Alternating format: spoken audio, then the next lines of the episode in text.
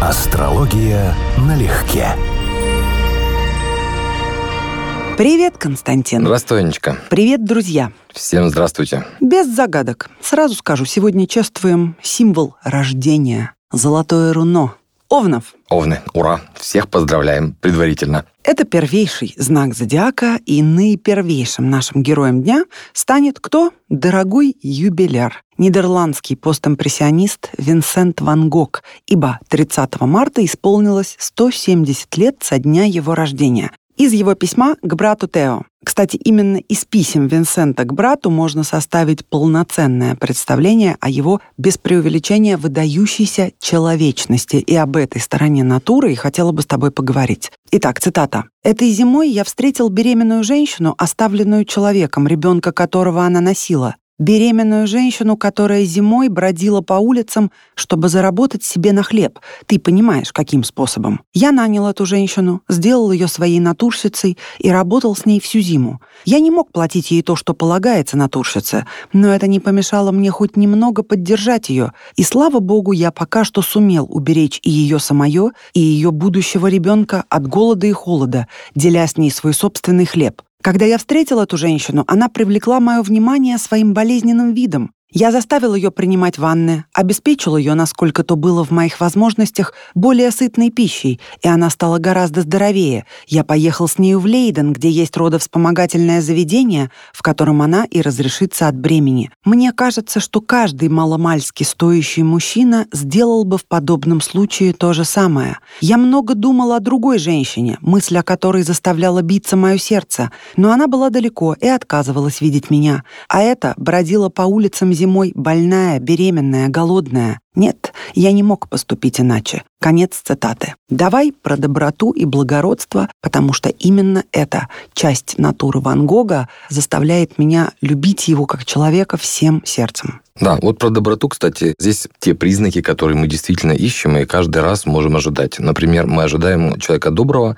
когда у него Луна в сильном взаимодействии с Юпитером, то есть его душа, она буквально широкая, она готова многих людей обнять, многим людям помочь, и вот у него Луна не только в Стрельце, но еще и в соединении с Юпитером. То есть на самом деле это не кажущаяся ситуация, что он человек душевный. Это действительно как бы подтверждается астрологией, и среди прочего это подтверждается тем, что у него соединение Венера-Марс в рыбах, экзальтированная Венера. Мне всегда было интересно, откуда у него вот такое отношение вот к женщинам вообще. Для него, в принципе, женщина это как вот скорее как муза. В широком смысле слова это образ, это элемент его мечты, это не совсем земное существо. Поэтому я думаю, в истории, которую ты рассказывала сейчас, он помогал не столько конкретной женщине, сколько, так скажем, духу женщины, духу страдающего человека, который мог помочь через эту вот конкретную особу. Кстати, а брат у него очень значимая тема в гороскопе, потому что время рождения мы знаем у Ван Гога, мы знаем, где куспиды домов, ну, опять же, с какой-то погрешностью, с небольшой.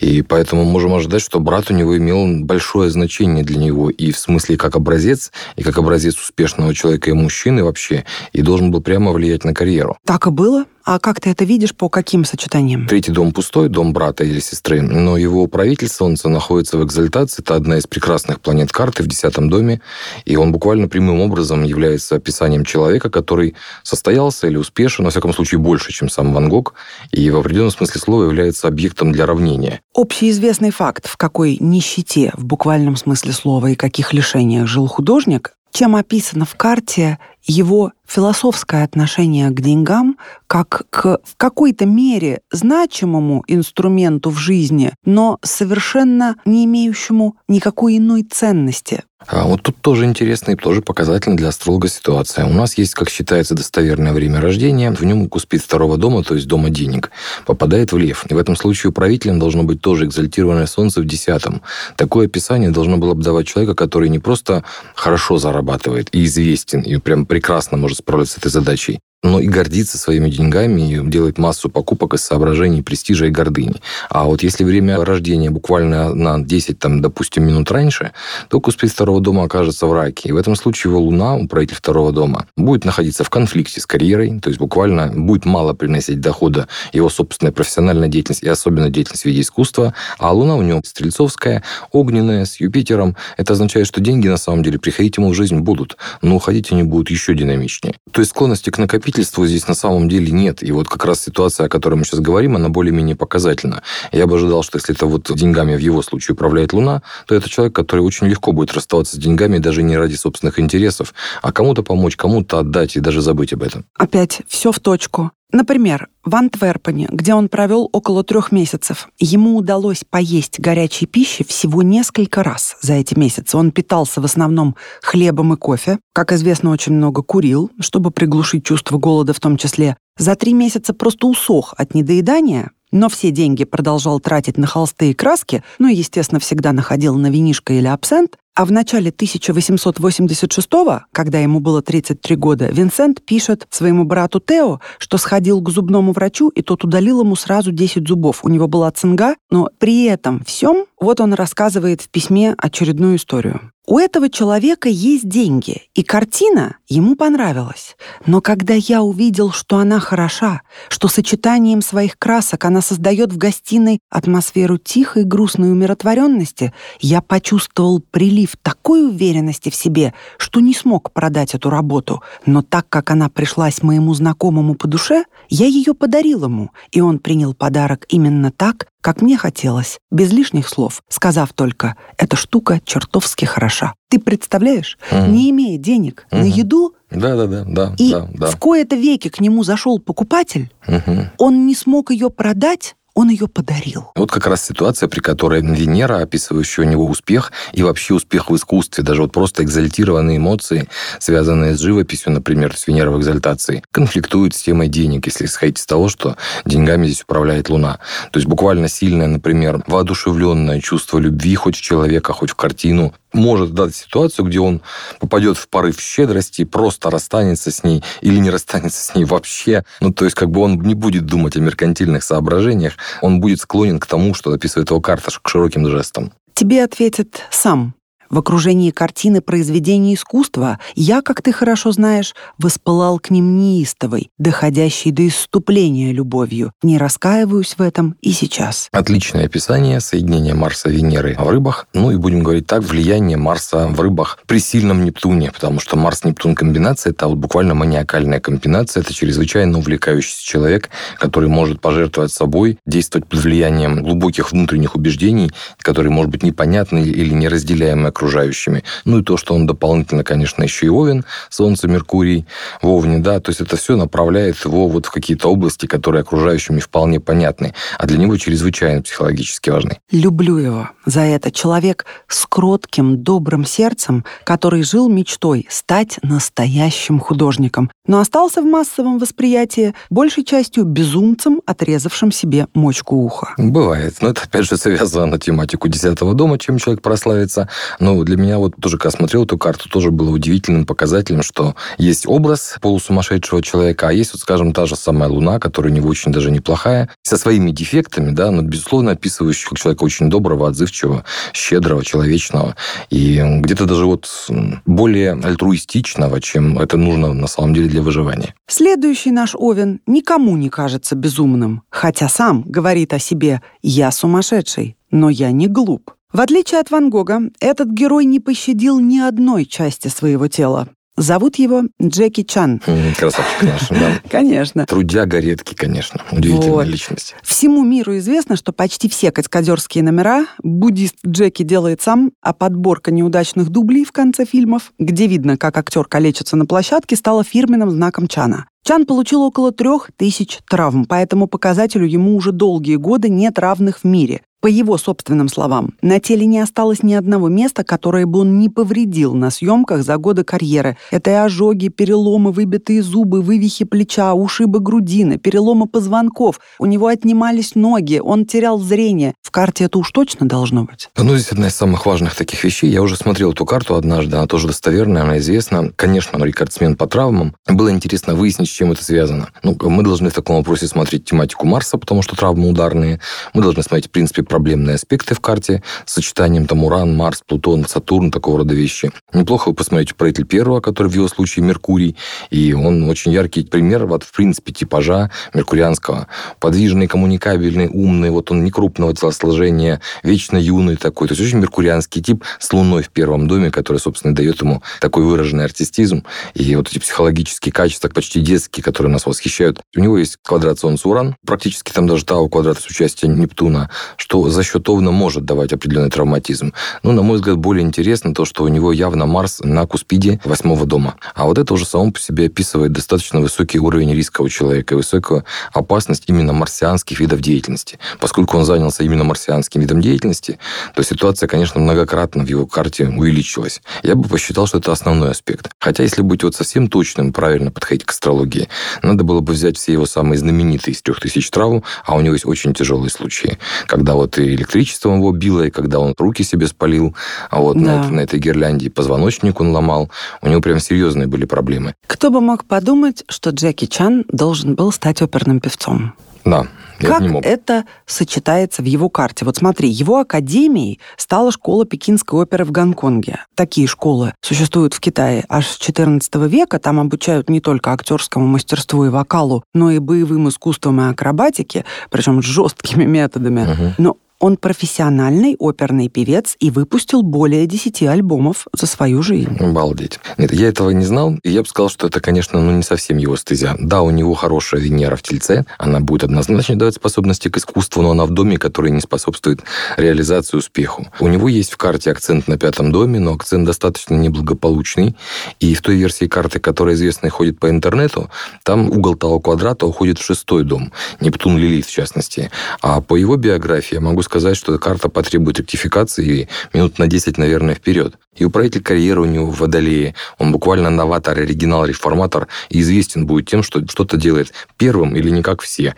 Или эксцентрическим видом искусства тоже есть вариант. Вот все сказанное тобой сейчас, как мне кажется, как минимум отчасти может быть применено к нашей следующей героине, женщине Овну, которую литературоведы справедливо называют крупнейшим лириком XX века, поскольку ее произведения резко отличались от творчества ее современников камерностью, вниманием к внутреннему миру человека. Все сейчас поймут, о ком я говорю, поскольку именно на ее стихи созданы песни в известнейших народных, можно сказать, фильмах, например, «Ирония судьбы» или «С легким паром» песня «По улице моей», который год. Угу. Звучат шаги, угу. мои друзья уходят. Или «Жестокий романс», а напоследок я скажу. Угу. Концентрированная женская боль. Это, конечно же, Белла Ахмадулина. Угу. Ну, можно сказать, что здесь практически нет интриги. С одной стороны, мы не знаем карту, это космограмма, то есть нет домов. С другой стороны, если мы говорим о поэте, писателе, сценаристе, деятеле искусств, одна из вещей, которые мы обязательно будем проверять, это комбинация Меркурий-Венера.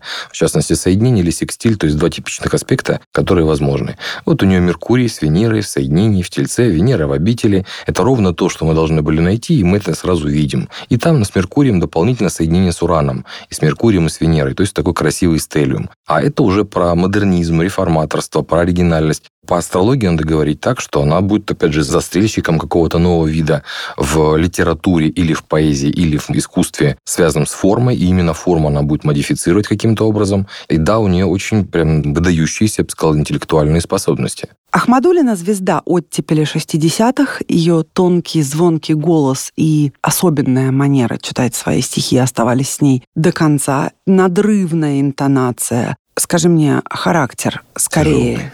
Сложный. Тяжелый, наверное, некорректно. Сложный, сложный, безусловно. Потому что у нее, если мы говорим о женской части натуры, у нее, скорее всего, Луна либо в аспекте соединения с Сатурном, либо в трине с Марсом. Хоть так, хоть так, это человек эмоционально непростой. Если в первом варианте больше склонен к серьезности в эмоциях, то во втором в сильных, экзальтированных порывах чувств, ну, вот, скажем, там, в быстром переключении в режим слез и так далее. А вот характер именно в смысле ядро личности, который мы смотрим по Солнцу, Солнцу. То, что формулируется характер как устойчивая, неизменная часть психологического поведения человека на протяжении жизни. У нее на Солнце в Овне Тау квадрат, Юпитера и Плутона. Солнце в Овне в экзальтации, как все Овны, она экзальтированное Солнце, яркое, но очень, как сказать, не мягкое в проявлениях. Это в том числе и про ее характер, и про мужчин, с которыми она будет в жизни взаимодействовать. О, но мужчины-то, с которыми она взаимодействовала, были все сплошь как на подбор. Все Очень талантливые. Это я точно помню. Конечно. Да, первым был Евгений Евтушенко, да. затем писатель Юрий Нагибин, угу. который сделал ей предложение в их доме прямо при Евтушенко. Угу. На что Евтушенко бросил в него под носом и, слава богу, промахнулся. Но история красивая, ты знаешь? Красивая. Вообще, Ахмадулину мужчины обожали. Это без преувеличения. Угу. Нагибин был на 17 лет старше Беллы. Затем сын балкарского поэта Кайсына Кулиева, Эльдар Кулиев. Третий муж. Он на 14 лет младше Ахмадулиной. Угу. Ахмадулиной все возрасты покорные, а относительный пусть, но все-таки покой и долгосрочный брак она обрела с четвертым мужем, художником-сценографом, двоюродным братом Майи Плесецкой, Борисом Мессерером. И он ее любил до такой степени, что собирал ее стихи, написанные на салфетках, и в итоге насобирал на четыре тома. Вот нужен таким людям вот такой вот рядом спутник жизни. Это вот, вот такой вот, раз... так он сам величина, ты меня прости, пожалуйста. Я понимаю, ну просто вот реально нужно, когда человек есть талантлив, да, и талант настоящий, относится к тому, что он делает легко и естественно. Он не считает, что он делает нетленку, он так просто живет и дышит. Должны те, кто умеет его ценить не только как человека, но и как величину. И вот благодаря вот таким в том числе мы это и имеем. Хотел сказать по поводу разницы, что намного лет младше, да, муж. Сначала вот. намного старше, да. следующий намного младше. Вот. Ну, старше, скорее всего, это все-таки влияние Солнца Юпитер, а вот младше – это, опять же, одна из классик астрологии, когда у нас на Венеру, на чувства сильным образом влияет Меркурий, у обоих полов существует перекос с возрастом. Что интересно, люди моложе по возрасту. И у мужчин этот прикол есть, и у женщин прикол есть. Если женщина вот с таким характером, как у нее, когда она может не оглядываться на общество, ярко проявляется эта особенность. Владимир Высоцкий пел про Ахмадулину. И если вы слишком душой огрубели, идите смягчиться не к водке, а к Белле. И если вам что-то под горло подкатит, у Беллы и боли, и нежности хватит. Хорошо. Вообще, конечно, каждый раз удивляюсь, как эти круги пересекаются. Что это все вот как одна, в общем-то, ну не скажу тусовка, да, но люди, которые на связи, в контакте, знают друг друга. Но тогда уж точно это довольно-таки узкий, тогда относительно да. довольно тогда узкий вообще круг. формально даже узкий В это круг. время, угу. конечно. Ну и от лирики к драматургии, а точнее крупнейшему русскому драматургу XIX века, чье творчество оказало колоссальное влияние на развитие национального театра в целом. 12 апреля исполнилось 200 лет со дня рождения Александра Николаевича Островского, одного из лучших сынов города Москвы. Надо же. Стыду своему скажу, что я практически ничего про него не знаю, но я могу сказать, что здесь есть забавная штука в его космограмме, которая многим нашим слушателям будет интересна. Он родился из поколения, у которого соединение Уран-Нептун в Козероге. То есть точно так же, у ныне существующих 30-летних, 30+. Вот такая же тема, тот же самый цикл. Вот люди из этого поколения, вот он один из тех, кто должен был влиять на искусство, будучи реформатором этого искусства, обновителем. И у него очень показательная карта. Я ничего про него, к сожалению, не знаю, как про личность, а он должен был быть человеком очень горячим, решительным, достаточно резким в высказываниях. Я бы сказал, что выдающийся умным, даже скорее хитрым. То есть вот прям вот с очень глубоким, серьезным умом. А если мы говорим об искусстве, о котором я, как я уже сказал, мало что о нем знаю, да, то у него Венера в Тельце. И самый главный аспект, который он получает, соединение с Сатурном. То есть выражен талант к искусству в прикладной сфере деятельности или к чему-то, где можно навести границы, установить правила, прописать четкие нормы, то есть буквально структурировать что-то, что до этого формы не имело. Остался сиротой, мама умерла, когда будущему драматургу было 8 лет. Какая это частая история, правда? Ты же помнишь, многие, кого мы обсуждали из прошлого, оставались сиротами. Еще одна вещь. Он в детстве пристрастился к чтению и получил хорошее домашнее образование. Опять вторая отличительная и очень распространенная черта многих, кто добился славы в веках, mm-hmm. скажем так. Он знал греческий, латынь, французский, немецкий, впоследствии английский, итальянский, испанский. Вот тут не удивлен вообще. Это как раз, опять же, аспект, который астролог ищет одним из первых. Комбинация Меркурий и Юпитер в карте. В случае Меркурий и Юпитер секстиль с рецепцией, то есть очень сильный вариант вариант, практически близкий к Трину по проявлениям, так еще и соединение с Плутоном. То есть очень деятельный, выдающийся, разноплановый, легко обучающийся ум и жажда знаний и умение понимать вот структуры и внутренние взаимосвязи всего. В 1847-м Островский публикует первый набросок будущей комедии под названием «Свои люди сочтемся». Но тогда она носила название «Несостоятельный должник». Угу. Островский вспоминал так. «Самый памятный для меня день в жизни 14 февраля 1847 года. С этого дня я стал считать себя русским писателем и уже без сомнений и колебаний поверил в свое призвание. Так или иначе, свои люди сочтемся. Пьеса вызвала одобрительные отклики и у Гоголя, и у Гончарова. Тургенев писал «Он начал необыкновенно». Это так трогательно.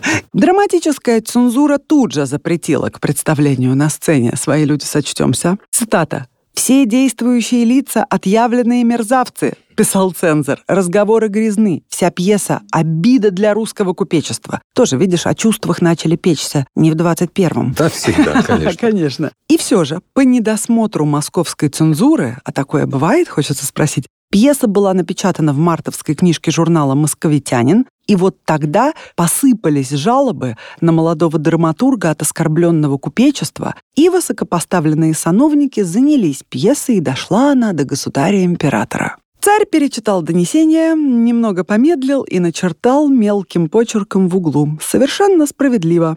Напрасно напечатано. Играть запретить. И подписался Николай. Да, дальше за неблагонадежным автором установили секретное полицейское наблюдение. В общем, через 12 лет после написания Подрыв гениальная, да. гениальная комедия была таки поставлена. 12 лет, полный цикл. Юпитера, да. Угу. Ну, судя по всему, он сталкивался с этим проявлением Лилит-Нептун, которая у него достраивалась до его меркурианской мыслительной деятельности. У него есть в карте часть мунданного аспекта Плутон-Нептун квадрат, и он проявляет ее через Меркурий. Именно поэтому он попадает в живой нерв, должен был попадать своим умом, своим текстом, своим пером. Но здесь дополнительно есть лилит, и квадратура сама по себе аспект непростой. Поэтому, видимо, происходило что-то, что вызвало вот коллективную или групповую, ну, не скажу травлю, да, но давление, принуждение, и временно выбило его произведение, как минимум, а его самого поставило в черный список. После комедии «Свои люди сочтемся» Островский каждый год выпускал по одной, иногда и по две-три пьесы, написав таким образом 47 пьес различных жанров, от трагедии до драматических эпизодов. Кроме того, есть еще совместно написанные пьесы. То есть он, во-первых, плодовит, да. а во-вторых, он черпал все это из злобы дня, и его остро-сатирический ум но это нечто, что в буквальном смысле слова обогатило театр и драматургию на национальном уровне. Вот, кстати, было бы интересно посмотреть связь его с какими-то вариантами карт, которые считаются вот картами русского этноса, русской цивилизации. Потому что то, что он плодовит, то, что он интеллектуал, то, что у него прекрасные способности, это даже без домов, я могу говорить, я с этого начал. Но вот если эта карта, допустим, накладывается Меркурием удачным образом на какие-то значимые для России гороскопы, это, возможно, сняло бы часть вопроса, почему люди, имеющие способности, одни пробиваются в определенном контексте, а другие нет. Он изучал жизнь эпохи. И это, наверное, в полной мере характеризует род его занятий. Пристальнейшее изучение препарирования эпохи, в которой он жил. Удивительно сегодня звучит, что Островский, чей памятник стоит на театральной площади у Малого театра, чьи пьесы идут по сей день на многих сценах, что он был неудобным автором. Без сомнений вообще. Я скажу, что он и человеком-то был не всегда удобным. Он должен был быть, уметь быть компромиссным благодаря неплохой Венере и Меркурию, при котором он должен был понимать человеческую природу, уметь промолчать, уметь, в общем, даже манипулировать словом.